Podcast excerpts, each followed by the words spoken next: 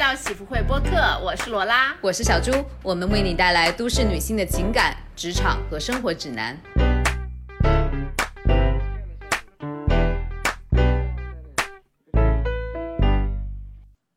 大家好，大家好，这是呃本次喜福会第一次用 Zoom 进行一个那个播客的录制，因为我们这次有连线北美的朋友啊，所以这一次的嗯。有一种在上班的感觉，我不得不说，是的，这个音效让我有一种在打 con conference call 电话会议的感觉。好，呃，今天呢，我们是非常荣幸请到了我们坐落于北美波士顿的嘉宾 Joyce。Joyce 先打个招呼吧。嗨，大家好，声音跟我一样的清脆。女孩，嗯嗯，Joyce 呢已经是我们的多年好友了，我觉得她跟小朱已经认识超过十年的时间了吧。对，超过十年了。对，差不多。嗯，然后呢，Joyce 跟我，我们他跟小朱算是呃大学的同学，然后跟我呢算是研究生的同学，所以大家都是，而且都是重庆老乡，所以现在我们是三个重庆人在那儿讲普通话。嗯，就是用很奇妙的缘分把我们三个串在了一起。是的，Joyce 呢，他自从在呃一三年去美国念研究生之后呢，就一直在那边啊读书，呃学呃工作，然后呢到现在了步入了婚姻的殿堂。哦，哎，你在美国应该已经现在有八九年的时间了吧？差不多。对，二零一三年来读研究生，然后现在二零二一年。做一下加减法 啊，对啊。然后呢，今天我们是想请到 Joyce 来给我们聊一下北美的一些婚恋的一些情况和他的观察与发现，和包括他自己在感情婚姻上面的一些思考和见解。对，我们想讲的是这个主题是北美爱情故事。我相信很多可能听众朋友也一直有这个疑惑或者是这个好奇心，就是人家北美的人呃恋爱生活结。结婚生育和咱们在中国有什么不一样的？所以说，我们今天也是请了一个嘉宾，可以和我和罗拉一起来讨论这个方面的故事。而且，喜福会好像也有一阵没有谈到这种约会呀这方面的话题了。嗯嗯，是的，没错。我们嘉宾首先先给我们介绍一下吧。我想知道，因为虽然我我跟你很了解了，但是我觉得我们的嘉宾还是一个就是。网络 dating 就是网络约会认识朋友，一个非常经验丰富的人。你大概跟我们讲一讲，你约过多少个？经验丰富这倒倒谈不上啊，但是 大概是用过那么几个 app，就是一个社交软件，然后也大概就是交过 date 了几个几几个，就是有不错的，也有挺挫的男生。现在回想起来，然后我现在这个。老公也是我在这个 dating app 上面认识的，所以多么的有希望，朋友们。嗯，对，因为这个社交软件现在主要是在在北美哈，就是主要是你认识人的主线呢，就是你其他的途径还算是更就是更第二、更 secondary 一点，就不那么主流。现在基本上你认识就是你啊朋友社交圈以外的人，都是通过社交软件。而且现在也也有通过通过这些社交软件来认识朋友的，也也拓宽到了那个渠道上面去了。所以我觉得，嗯，在这方面我真的觉得社交软件其实就没有那么多的 stigma，怎么讲？就是污点、污名化、污名化、污名化，对，污名化没有那么严重了。我相信国内其实还是很多朋友有这样子的想法，因为其实我和罗拉也是有，我们也不能代表。所有的中国人和中国女性嘛，呃，其实生生活在上海也还是很不一样的。可能上海大家都很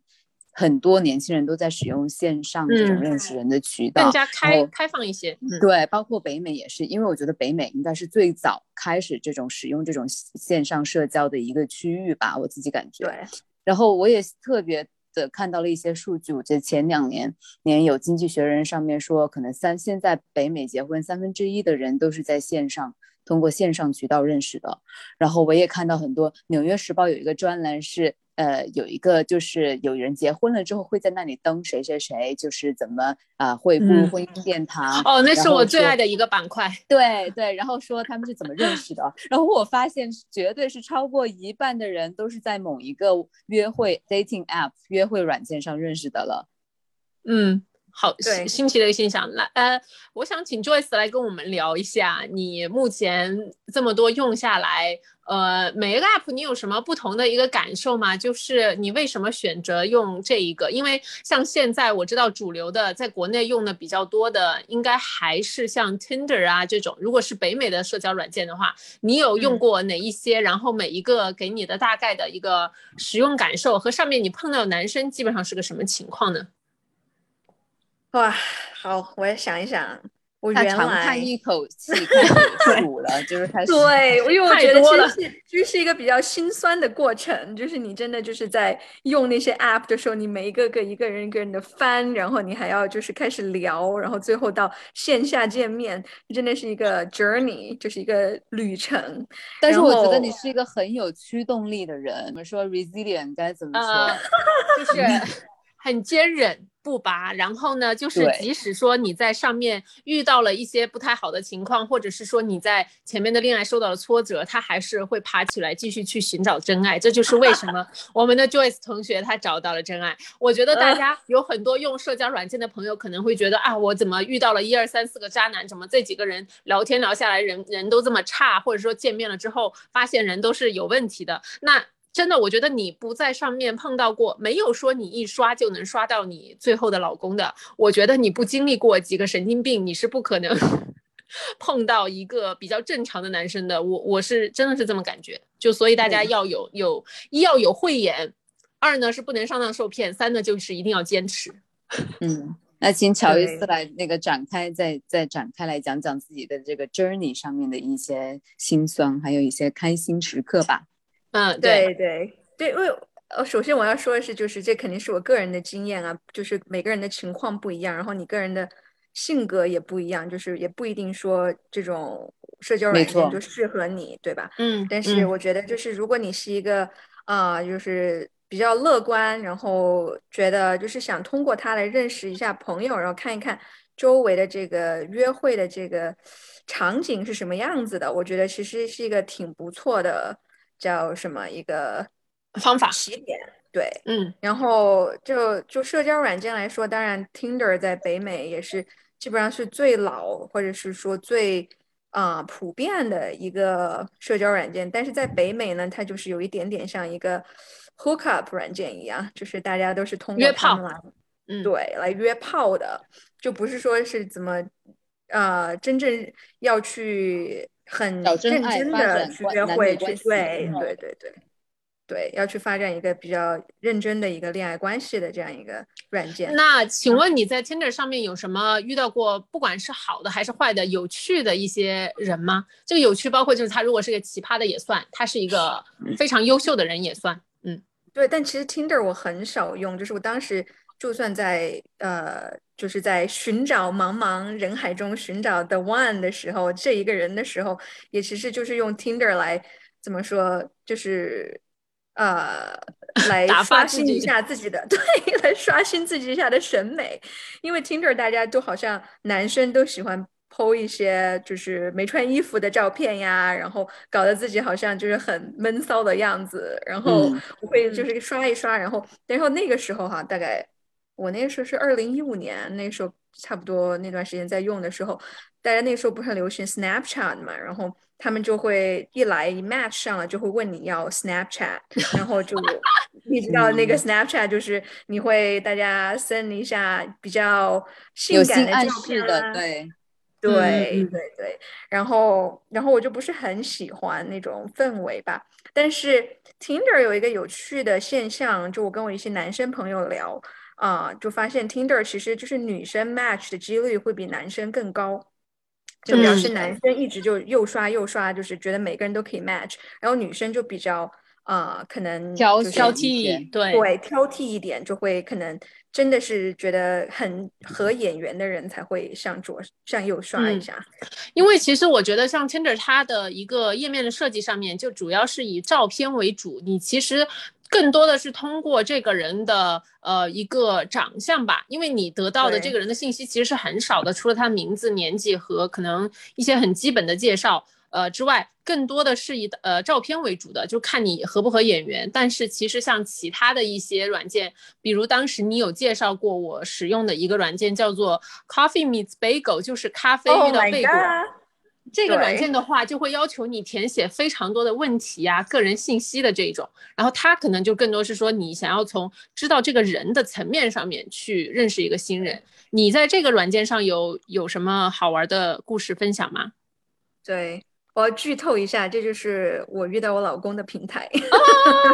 Coffee Miss Bagel。对，其实 Coffee Miss Bagel 是我用的最多的一个软件，因为当时就是我当时也是比较对他这个啊，对他这个 marketing，他这个他声称的这个观点比较有兴趣，因为他是说，哦，就。根据你填填的这个资料啊，然后来，他有自己的一个 algorithm，一个就是数据化的模式，然后来帮你套，对，来帮你推送，就是你可以有的 bagel，你的贝果，就是可以跟你 match 的这样一个人。然后我当时觉得这还挺有趣的，而且你当时好像只能选啊，你每天只能 match 三个人还是什么的，你只能跟三个人 match 上。所以你就还真的要精挑细选，然后思考一下，不是每个人都想又刷又刷的。然后就而且你就算 match 上了之后，如果你好像是七天内你没有说话的话，然后你们就被对方就彼此就被删掉了。所以你七天内也必须要说一个话，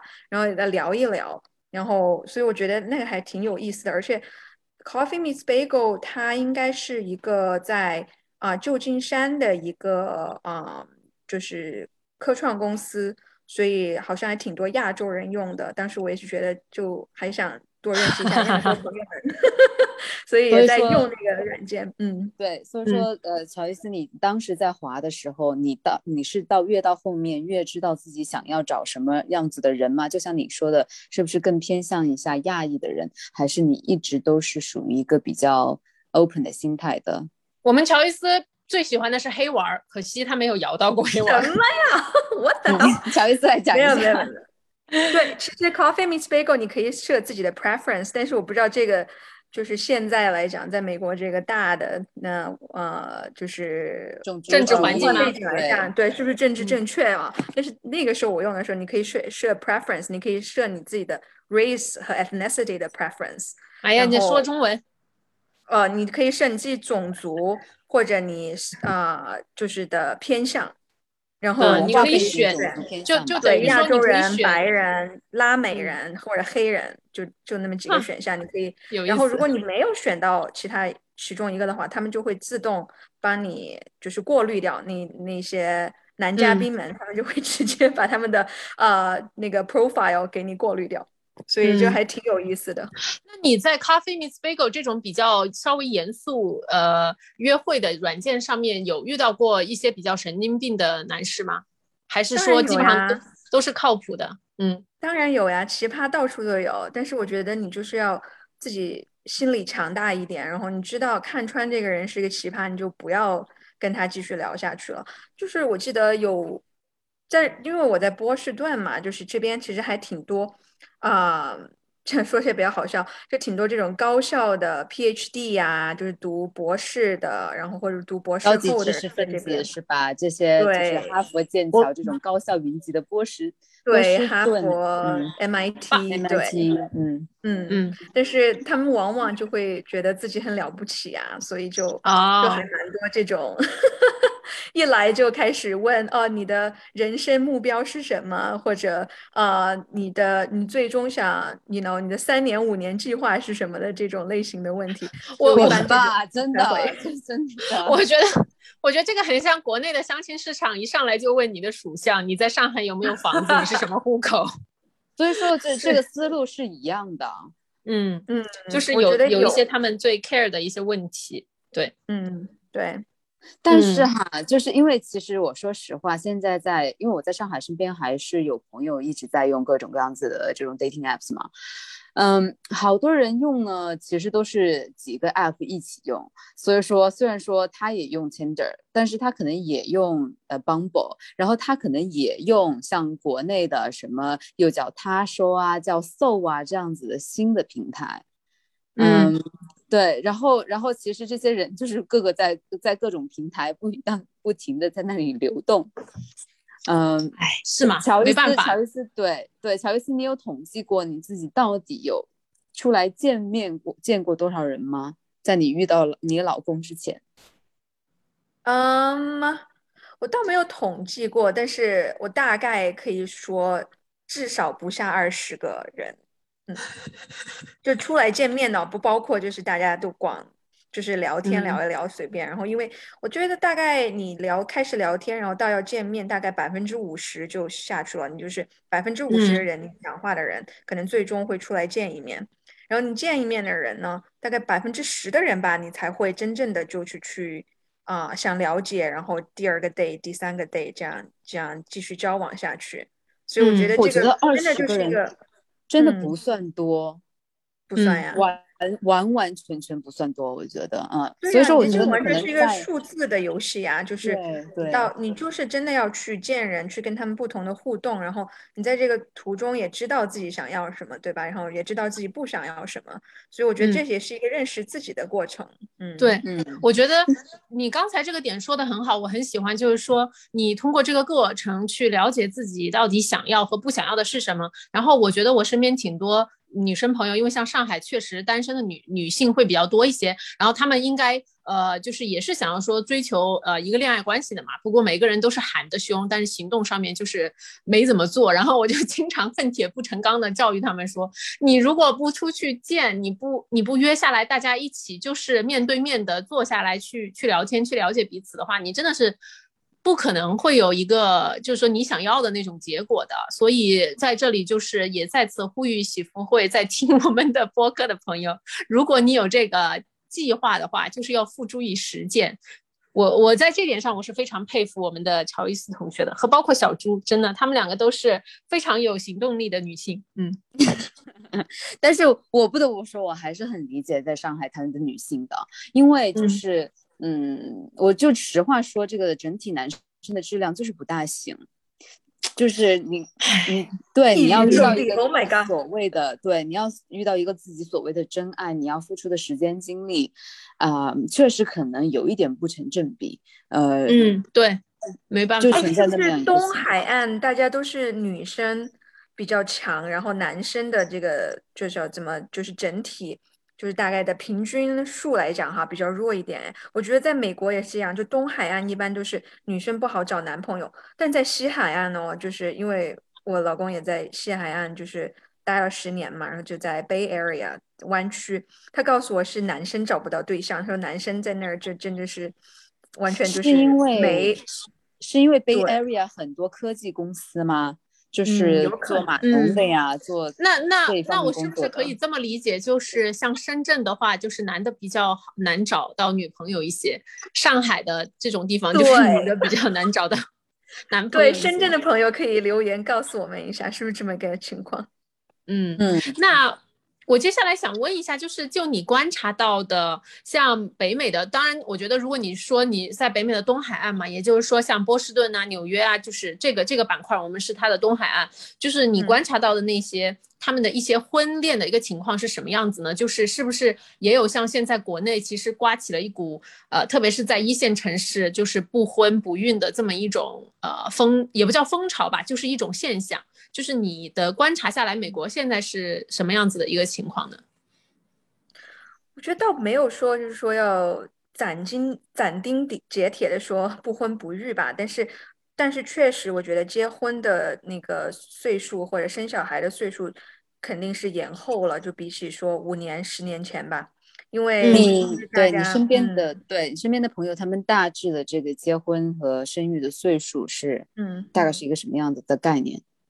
对，这个也是分区嘛，就是在美东，就是这种大城市来讲哈，就基本上我觉得结婚都是呃，就是二十岁靠后，就是二十七八八八九，然后三十一二也有，就是大概二十八到三十二这个年龄段吧，就是嗯。也比较就是武断的说哈，然后就生小孩的话，很多都是大概结婚两三年之后才开始，就是备孕呀，或者考虑生小孩呀，就大概二十，就是三十三到三十六这段年年龄生小孩的人比较多。然后我刚刚还特意为了这个播客哈，也做了一下研究，看了一看，就是在 Massachusetts，在我在现在这个呃马马马赛诸塞州，已婚妇女第一次生小孩的话，大概是三十一点三岁。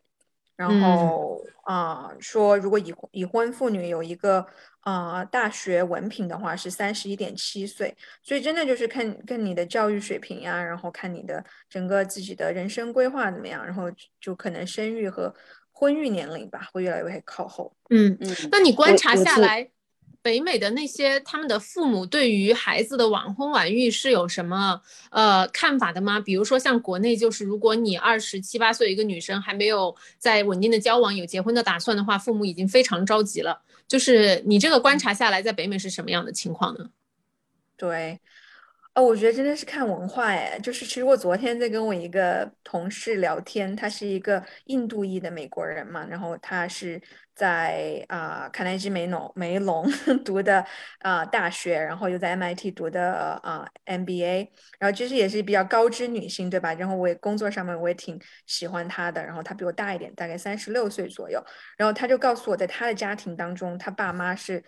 她大学才毕业就想她立马订婚结婚的那种。她那个时候有个男朋友，但是她不是很喜欢那个男朋友。但是因为她爸妈的这种压力，所以他们就一直就是尝试着要 work it out，要要把它弄好，然后一直想要订婚结婚，然后就反正一直在一起了两年半，然后最后也是分手了，因为确实很不合适。然后他就告诉我，他那段时间就是很抑郁啊，然后就不知道。就真的觉得人生就这个样子了吗？然后觉得是自己的问题，是自己应该去克服这样的心理，然后就是应该去尝试着接受这个人，因为没没有任何一个人是完美的，就不停的这样麻痹说服自自己，到最后弄得很不开心，但最后也分手了。然后现在也是他当时也是啊，MBA 啊毕业之后三十出头吧，也是狂用 App，然后就 到处 Go on date。他告诉我他可能就是。真实见人哈，不下一百个人，他见了，嗯，就那四五年的时间，然后最后也是见见到她的老公，然后现在有个小宝宝，也是挺幸福的。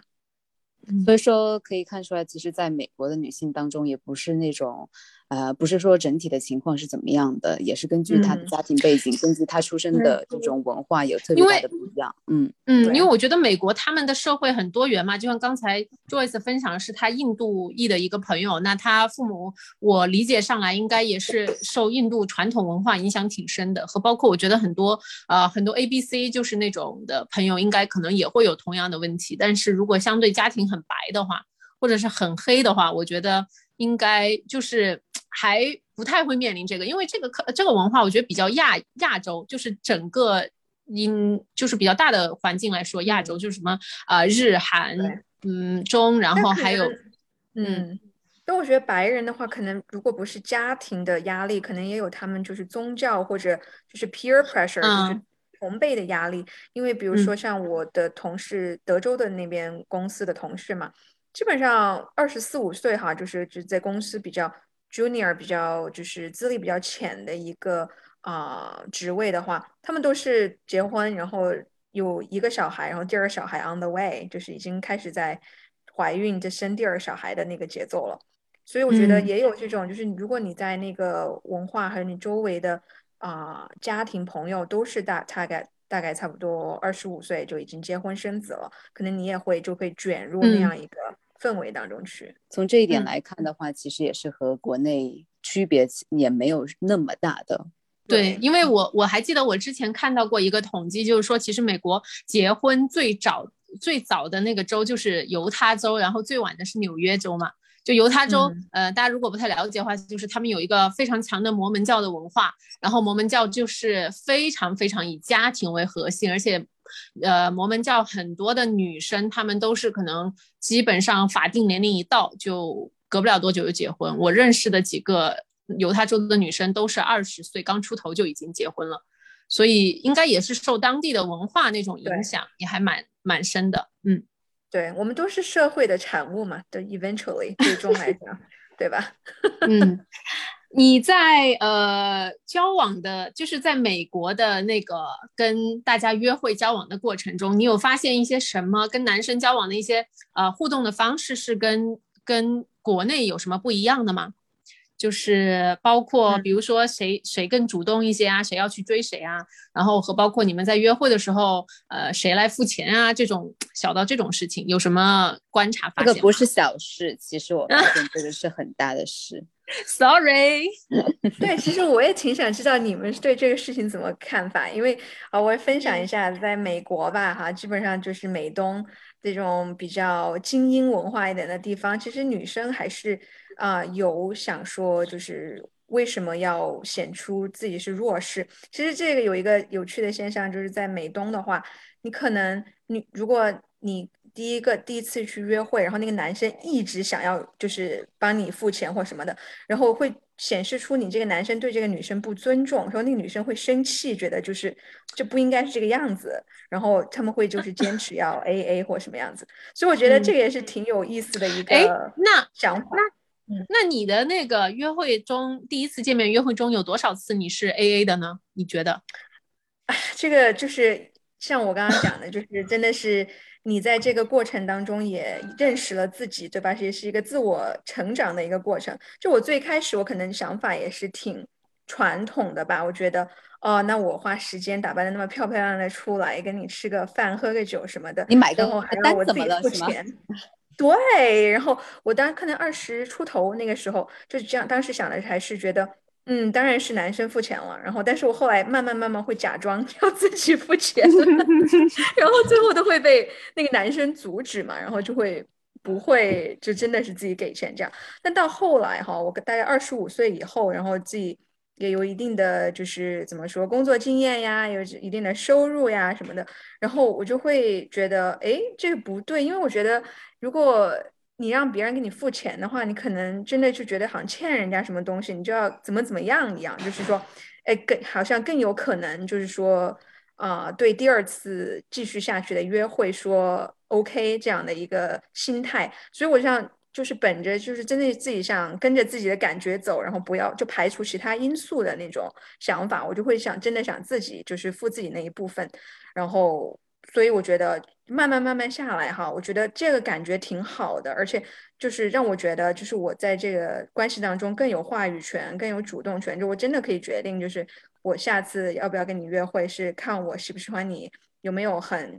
啊 enjoy 我们刚刚的谈话内容来决定，而不是说哦这个男生帮我付了钱，他很绅士，然后我就想跟他进行下一次约会这样的一个心态。嗯，我真的是觉得这种有来有往的和国内现在，我不得不说，大部分的情况是不大一样的。因为像我和罗拉之前也聊过，呃，跟国内就是我们请的那个男嘉宾聊过，然后他的约会当中他是怎么样给钱的？他说百分之八九十都是他给。然后我也跟呃我身边的男性朋友交流过这个事儿。特别是像出去呃，就是那种 dating 出来见面呢，其实在国内大部分的情况，就算是在上海这样的城市，还是男生会负担的比较多一点。嗯嗯嗯，而且其实美国可能也是男生负担的比较多，只是说这个 percentage 的这个百分比可能对，可能是五六十或者六七十，不到八九十，百分之八九十都是那那个男生来负担。那么夸张，嗯，对，然后，然后之前其实我我不得不说，在这方面的观念上还是挺大区别的。我之前有一个同事，一个美国同事是 A B C，他当时就在跟我开玩笑，也也不是肯定是半开玩笑半认真的说，他说你要多在上海去约会，你如果说喜欢那个男生呢，你就。呃，跟他 A A，你不喜欢他呢，就让他给钱。嗯嗯，这个想法我年轻的时候有过，但是 后来我就觉得这自己这样太卑鄙了，不行。嗯，对自己的道德要求突然高了起来，慢慢发现一个道德标准很高的。对，我觉得有是有是有 karma 的，我是相信会有就是这种叫什么有有人品。积累是这个因果轮回报应，对对对，我真的是有这样的感觉的。我觉得不要，嗯，我觉得大家不要也是去，特别是女生，你也不要老是想去在约会这种事情上占别人的小便宜。你如果占了小便宜的话，你可能是在更大的那种便宜或更大的那些立场上面，你有可能还是占不，有可能是会吃亏的，可能真的是这样。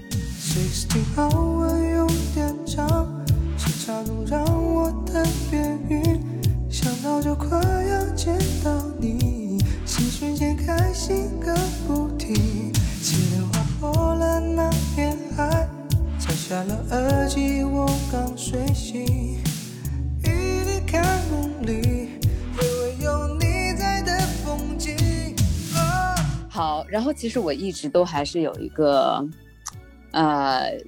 跟比较跟就是跟美美国更加相关的一个问题，这个问题可能在中国涉及的不多，因为大家也知道，就是美国的文化很多元嘛。就像乔治刚才有说，哎，你的印度同事啊，什么，比如说你的未婚夫，他不是未婚夫了，是老公哈，他也是呃亚裔华裔是吧？然后在那么多元文化的国家，在约会里面有什么人种和文化的鄙视链嘛？就比如说你在滑 Tinder 或者是在滑 Coffee Meets Bagel 的时候，啊呃，你会看到什么样子的人种是不滑的，或者是呃其他的，你就是比如说白人，他们有没有就说白男只只找白女？因为因为因为因为因为我之前也是看过那个，我呃是美国另外一个约会网站的那个统计资料。啊，虽然说这个可能政治不正确，数据可能是很多年前发的哈，就其实，在呃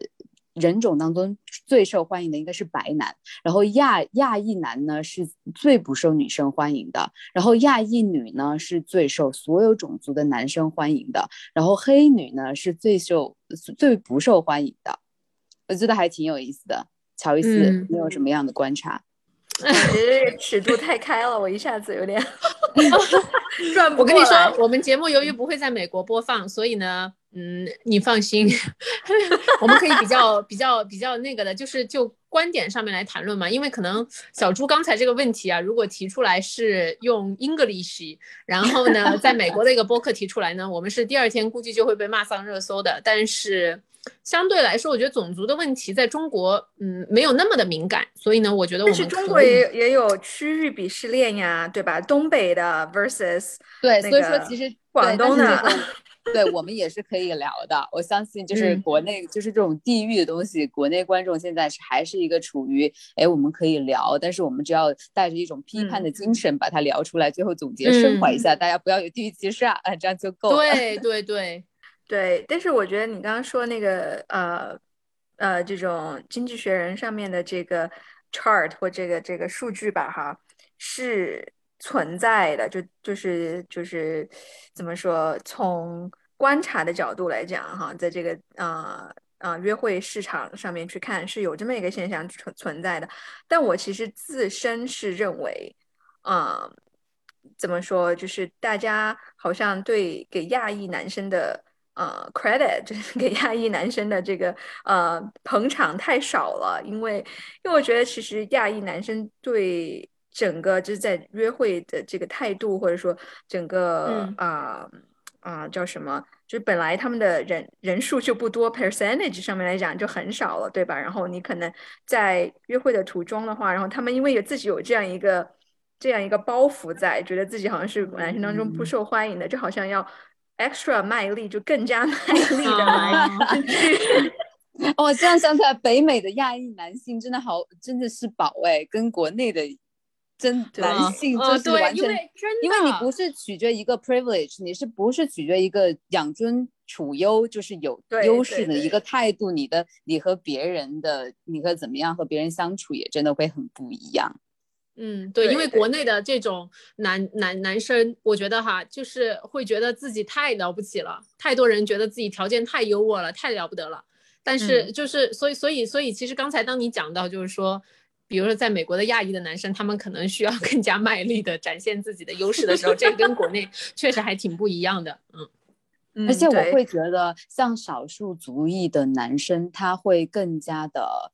怎么说？他可能在平权意识上面会好一点，也涉及到他可能在性别方面，他会更加的懂得。呃，女生作为一个社会，你也是，我们都是 minority，对不对？所以说我们都是少数群体，所以说他可能在某些地方他会懂你面临着什么样子的困难。嗯，我觉得像乔 Joyce，你也交往过不同族裔的男生嘛？你有发现他们之间就是一些区呃，有一什么？不一样吗？当然我知道这个只是少数的个例，但是我觉得是否嗯也可以谈一下你自己的一些呃感受呢？嗯嗯，对，但是我觉我觉得就是从我的交往中当中来讲的话，哈，嗯，基本上我大概就是遇到的对象都是白人或者亚洲人，就是其实他们的这是真实去看他们的这个区别，你要拿放大镜去看，就是从不不看他的脸，不看他的外貌，然后就看他的这个整个就是谈吐呀或者观念呀什么的，其实是非常相似的。你不能说就是真的说完全一样吧，其实就是在整个文化大环境的产物的角度来说，基本上是非常相似的。其实我觉得大家可能更注重的是这样一个外表，或者说更更大的一个执念是说哦想生混血啊，或者想怎么怎么样。因为我经常在小红书上面看到大家就很好像很执念于这个哦，我的小孩到底像不像混血，还是说就是我中国人的基因太强大了，怎么就这个观点，我觉得很热，在小红书上面，就是可能因为我的这个环境是在海外，然后大家很多就是中国女生可能是跟白人男生结婚了，然后就很执念于要生一个像白人的混血宝宝这样一个 观念，我就嗯觉得我很有点无法理解。白人就嗯是好看呗。然后其他还有一些什么观察嘛？比如说像我自己，我之前在大学的时候嘛，嗯，交往过一个白人的男生，然后我就觉得他自己，包括他自己，他都会跟我说，他说他觉得所有的这些族裔里面，白人的男生是最自私的，就是他自己的一个坦白交代。当然我也同意，但是我不知道你自己你是不是同意这个观点？嗯，就是整体嗯来说，我觉得自私还就是更是一个 entitlement，就觉得自己有这样一个，嗯，嗯就是自己这么做是合理的，就没有一点什么 self awareness，没有一个自己的对自己的一个啊、认知正确的观察，嗯，嗯。对，一个认知，对，就觉得他做什么东西都是合理的，因为就是。就是他爱自由、爱民主或或者怎么样，就这样子的一个观察，然后就好像不会不太会为对方考虑，对，因为我觉嗯。得，就是其实我觉得可能我在这个在北美那么多年哈，也可能形成了一个比较独立，然后也其实挺自私的这样一个性格，就是就是不会太为对方考虑。但是但是你真的就是进入了一个就是稳定的关系当中，然后想要 make it work，然后想就是维持一段婚姻的话，你肯定是需要去就是从对方的角度想问题的，就是就是不能说什么都是想着自己怎么好怎么来。所以我觉得只你刚刚说的那一点，确实可能是有存在的，在啊、呃大多数可能某个呃多数民族来讲，嗯，对，所以嗯说我觉得其实不不是他们的这个种族族本身，那还是属于因为他们在这个社会上面确实受到了优待，然后他已经优待到一个他可能不大理解说别。他可能就会嗯觉得说别人不行是因为别人不努力，那我是最厉害的，那那个我就是最优秀的，嗯，很难。我觉得一个社对，在一个社会当中处于那么一个，不管是在性别方面还是在整个种族方面，都是站在金字塔顶端的一个白男群体，他很难嗯去避免自己有那么 这种不好的、那种非常自私的性格。对，而嗯且其实其实真的白人男生也分很多种嘛，但是我觉得在美国人真的是就是跟他们更融入，或者说更就是认知更多之后，会发现其实很多人都是这种 tiny，就是说一辈子几代人全都。出生在这一个镇上面，然后，然后 就就是大家都是每天就是也挺好的嘛，就周日去去教堂呀，然后啊啊、一辈子都待在这个镇上，然后爸爸妈妈、奶奶奶、祖祖辈辈都这样，然后就也没有出，就可能也没有在外省去住过，就出也没有出过麻州，就可能，然后也没有大概可能也没有出没有什么对，对没有什么多元的一个文化经验，我感觉是这样子。对，我觉得嗯这样子对我来说，是一个外来的这样一个啊、移民的人也好，或者说一个就是外国人来讲，就很少有重叠的认知或者重叠的观念，所以就很难真真的真真正的嗯就是打好一个关系或一段维系一个嗯。关系的感情的基础。所以我觉得那对我来说是最大的困难，就是嗯。跟其他种族的人交往的话，嗯。我我我我我很同意你刚才说的，因为其实有时候我们说存在一个文化的障碍，并不是是说好像呃中国是这种文化，美国是这种文化，所以有一个很大障碍，而更多的是说嗯，我觉得那个障碍更多是说另某一方他因为自己的一个呃认知和一个生活环境，他无法去了解，甚至他都不愿意去了解另外一种文化生活的状态，然后才造成了这种文化的一个壁垒。因为如果说你自己至少是打开你的视野，愿意去了解的话，我觉得你们两方都做到这个，我觉得其实这个文化的障碍是会很薄的，就是你会比较好突破的。但是像嗯你刚才说的那种，就是一辈子都生活在同一个生生长环境下面的的话，这种就会更加的困难一些。嗯嗯嗯因为他一直他会他觉得，就是还是因为他觉得自己是最好的嘛。嗯，就算是他可看到了其他人有其他的生活状态、成长经历，但是他觉得那我还是最牛逼的，是吧？然后你要迁就我多一点，这样。是像我觉得刚才讲那个自私的这一点，我觉得我很感同身受，因为我觉得我从小长到现在，我一直都是一个很独立，嗯，自己做决定的人。但是其实反映到亲密关系关系当中，特别是如果是下一步是有什么婚姻生育，我觉得我很难克服自己。嗯，就是所谓的自私，或者是以自己的利益为最高的这么一个思路，我我到现在我都觉得我可能没有办法克服这个东西。嗯我也比较迷茫。嗯，我我其实理解你的那种迷茫。我是觉得说，如果你完全的不自私，把自己的呃对自己重要的事情放弃了的话，你的生活首先你会不快乐，然后它会影响到你身边你最重要、最重视的那些人，他们的生活也会不快乐。就是就说怎么样子保持好一个我自己能接受范围之内的一个呃怎么讲，就是妥协。我觉嗯得其实是很重要的一件事情，不能说一味的就是呃毫无私心，或者是说我就一切都为自己想吧，真的是那个度吧，我我是自己这么考量的。对，我觉得肯定都是，嗯，怎么讲？你在认识到这个问题的过程当中，你也不断的在想着，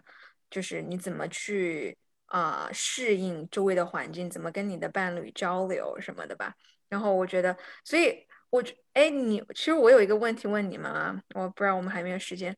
啊、就是你们觉得你们二十多岁就是约会的经历到现在大家都三十岁了，对吧？就是从二十出头到现在三十岁，呃，这种约会经历，你们现在觉得择偶标准，或者你们现在，比如说现在让你就是考虑你没有家庭、没有伴侣的时候，你再出去 date，你会看到这择偶标准有没有变化？比较有变化的。我觉得年轻的时候确实是，就是觉得喜欢是最重要的一件事情，容易被冲昏头脑。我觉得恋爱脑这一件事情，在我看来比较像是自己二十出头的时候会有的一件事。然后呃，越年纪越大的时候，我觉得自己就会更加的理智，就是你不会完全只听从。听从于自己内心的一个感受，你也会听从自己头脑的一个思考，就是你两方面都会去权衡。而不是说像我年轻的时候，嗯，因为 Joyce 你也对我，大家都是携手共共共度这么多岁月的姐妹了，你也知道，就是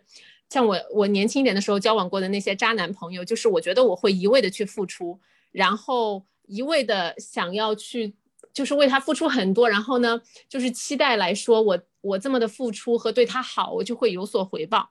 然后后面到我慢慢的认知到，我是无法去改变一个人的，我不能改变别人，就是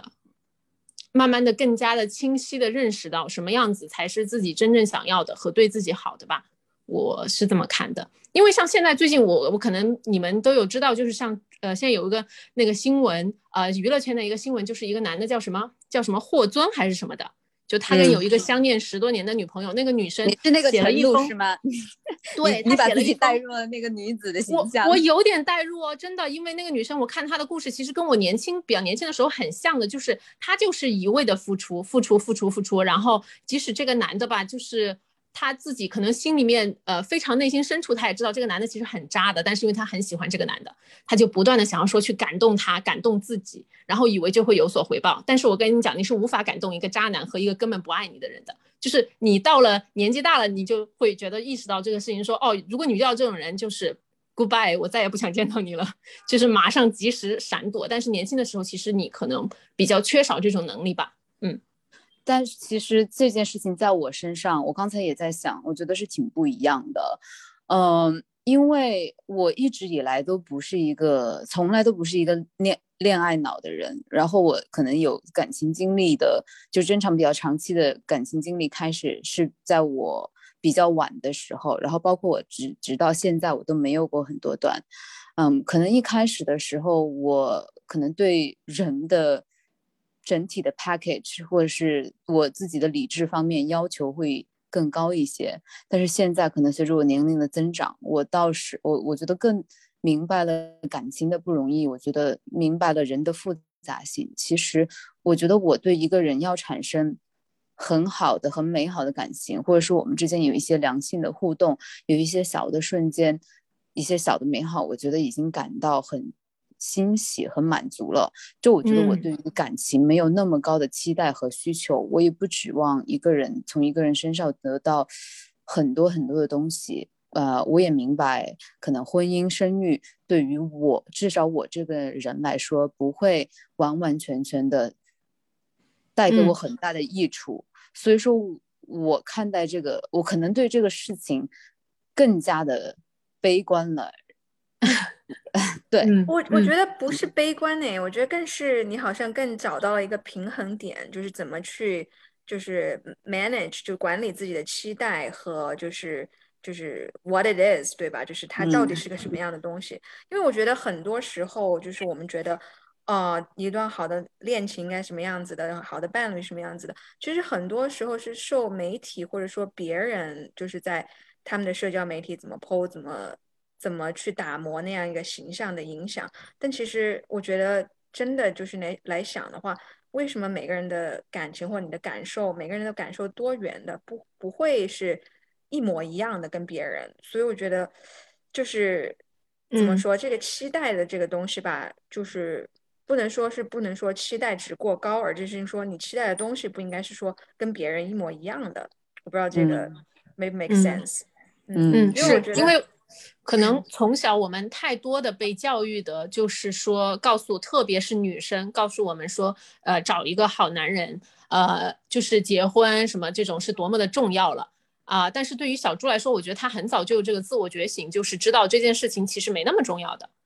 就是当你把心态放平了来看，就是婚育这件事情的时候，我觉得相对来说你会获得一家一个更轻松的一个结果。这也是我想说的。我觉得我二十多岁的时候，我好像就是脑袋中有这样一个既定的一个画面，就是说一段好的恋情应该什么样子，一个好的伴侣应该什么样子的，就有一些好像硬指标，就是 check check check，就是各种 各种框框在那儿把它。就是留着，然后等那个人就是出现，然后把每个框框都打上勾，这样的一个感觉。但其实我后来慢慢慢慢在想，就是为什么会有这样的一个期待和这样一个既定的条件在我脑海里面？其实真的很多时候我在现在想的话，都是受各种各样的外在因素的影响。然后到我现在来讲的话，其实我觉得我跟我跟 Lola 的那个跟罗拉的那个想法有一点点不一样，就是我现在反而是觉得就是啊。真的，你遇到一个对的人，你要就是学会就是放手，学会放下自己的那些就是各种的不同的条条框框或者个人主义，然后去更想着怎么样去当一个好的队友，怎么样去就是嗯。去妥协一些东西，然后让你们整个 team 整个队伍更加的就是壮大。嗯嗯，我我觉得你说的很有道理，因为我觉得这也是我现在嗯越来越要学习的，就是如何嗯，就是我现在不是一个人，就是在我现在结婚了之后，我是一个团队，就包括现在我团队只有两个人，那以后可能我的团队会有更多的人加入进来，那我们怎么样子用一个团队来呃进行这个生活？我觉得是一个非常呃大的一个转变吧，还有一个主题。对，因为前面我们我们这二十几年、三十年来都是自己一个人在相处，自己一个人。但是你不得不说，如果你步入了一个啊婚姻，如果你选择这个这个这个事情的话，你就是一个 team 了，你就是一个团队了。就是你要想着怎么是为你的这个团队好，而不是呃只是为了你自己。对，所以所以我觉得这也是我一直要学习的一个一个课题吧。嗯，既然这是我所选择的。对，而且我觉得不结婚也是一件非常好的事情。对你也可以选择成功的女人，对吧？嗯，对对对对只是说我觉得我既然权衡下来，我做了这样子的选择的话，那它就是我嗯很重要的一件事。最后，嗯呃，我觉得我们今天也聊得蛮蛮开心的。我想请 Joyce 最后再分分享一个自己在北美约会经历中的一个故事吧，就是 奇葩的故事什么的，你觉得会比较有意思的，分享给我们听一个某一个奇葩的男士什么的，我们我们很好奇。Oh my god, so many. Where do I start? 嗯，好好好，我来讲一下。其实其实有挺多的，真的就包括我现在跟我的目前的队友的相识也挺奇葩的。其实我我其实就就讲这个好了，因为我觉得就大多数女生可能听到我这样的经历都会说，噗，就马上 next 下一个。但是其实我觉得当时我有一个什么样的灵感，我 就开窍了，就好像还没有 let it go，然后就现在就变成这个样子了，就 多了一个队友，是这个样子的。就是我们当时见面的时候吧，就我当时其实在在在国内，我在中国，当时我在就是我跟我看看我爸妈嘛，然后。我们那个时候就 match 了，然后就就已经配对成功，怎么样？在那个 app 上面，然后 match 了之后，我们就聊一聊，聊一聊，然后我就说，哎，我说我回到美国之后，我们就见一个面，然后他就说，啊，现在不行，我现在在忙着学业，然后我有家里面有有事情，所以就挺多事情的，最最近可能就见不了面。然后我当时就想，啊，whatever，然后我就给他说了个 whenever the time is right，就是时间到的时候再说吧。其实大家都知道，这就是差不多给自己一个台阶下，然后就拜拜了。我已经把它删掉了。然后，呃，过了两三个月吧，我当时在学自行车什么的，就在 focus on myself，就是在专注于自己的成长。然后呢，我突然就接到一个短信，然后是一个电话号码一串的我不认识的人，他说前段时间聊过，然后你现在有空了，然后我们在一起吃个饭聊聊天什么什么。然后当时就觉得这谁呀、然后就回了个 Who are you？然后他就说他是谁谁谁，他说你在中国的时候，呃，给我看了一下你们家乡的照片，然后呃，我们还聊过。然后我说，哦，行，但是我说我现在对约会没有兴趣，嗯、我们再说吧。他说 OK，然后过了一会儿呢，他又发了短信过来，反正就还挺挺呃热忱的，然后就一直在找我聊天、吃饭或者什么。然后后来有一天，他居然给我打了个电话，直接打过来了，就说中文，说喂，然后 吓死了。对，然后这是谁？然后他就说你现在有没有空？他说那我们就在哪儿哪儿哪儿去约喝个酒。去了之后呢，然后他就站在那儿跟我说，他说，哎，我不知道你有没有看到我刚刚的短信？我说什么短信？他说，哦，我刚刚我钱包掉了，所以 我今天可能只有你付钱了。What？对，然后我就说 OK，然后我们就坐在那儿嘛，我想哎也无所谓，就喝一杯酒多少钱？然后我们就坐在那儿聊了聊，哈，聊了聊了半天。但是第一次确实是他没有钱包，然后是我我付的钱。然后好的所以我想说的是，第二三次约会也是我付的钱，因为他钱包掉了，还没有找到钱。所以所以怎么讲，也就是也就是我自己好 OK，但是但是可能因为通过聊天的过程当中，大家也大概认识了一下，然后我觉得也挺有熟悉感的，所以就觉得这个人还是有一点信任度吧，然后就 give him the benefit of doubt，然后我们就继续下去，所以我觉得最后也就反正慢慢慢慢发展下来也就成了嘛，然后孙明明还是当时就看出来了，他是一个比较特别的人嘛，看起来还是不像会骗人的那种。有一见钟情的那种冲动吗？对，但是我觉得更多的是就是感感觉他挺可怜的，因为他那时候就感觉好像 不能够 manage 他的 life 的感觉，真的是是 学业、生活、事业太多了嘛。然后他真的就是后来，你知道他会怎么还我钱吗？他去银行取了现金，然后在美国真的用现金是一件很 drug dealer 的事情，就是你感觉你是贩毒的人才会这样干的。然后他最后给了我现金。那那乔伊斯，其实你其实听起来你们也不是一开始就打得火热，一开 始没有哎，就是最开始就可能，嗯，就经经常见面嘛，然后吃吃饭呀什么的。但是我觉得就是催化剂，是因为他大概，嗯，我们见面，我们大概开始约会两个月的时候，他突然叫我跟他朋友去，跟他去参加他一个在巴厘岛的朋友的婚礼。然后那然后那一次就大概是就是你真的是长途旅行是一个感情的催化剂，你大概可以看得出你跟这个人到底合嗯不合。然后那嗯一次之后，然后我们回来从巴厘岛去那边新加坡巴厘岛，然后两个星期回来之后，让我觉得可能是正式比较认真的在进行这样一个嗯，啊关系，嗯，好，不错。那今天呢，非常高兴请到我们乔伊斯朋友来上我们喜福会。现在他也时间已经挺晚了，都已经过了半夜的十二点半了。那我们今天就不留住你了，让你去跟老公共度良宵了。对，我的电池也快没电了。好，那谢谢今天大家的陪伴，大家的时间啊。今天的喜福会就到这边。下次再见喽，嗯，好的，拜拜拜拜拜拜。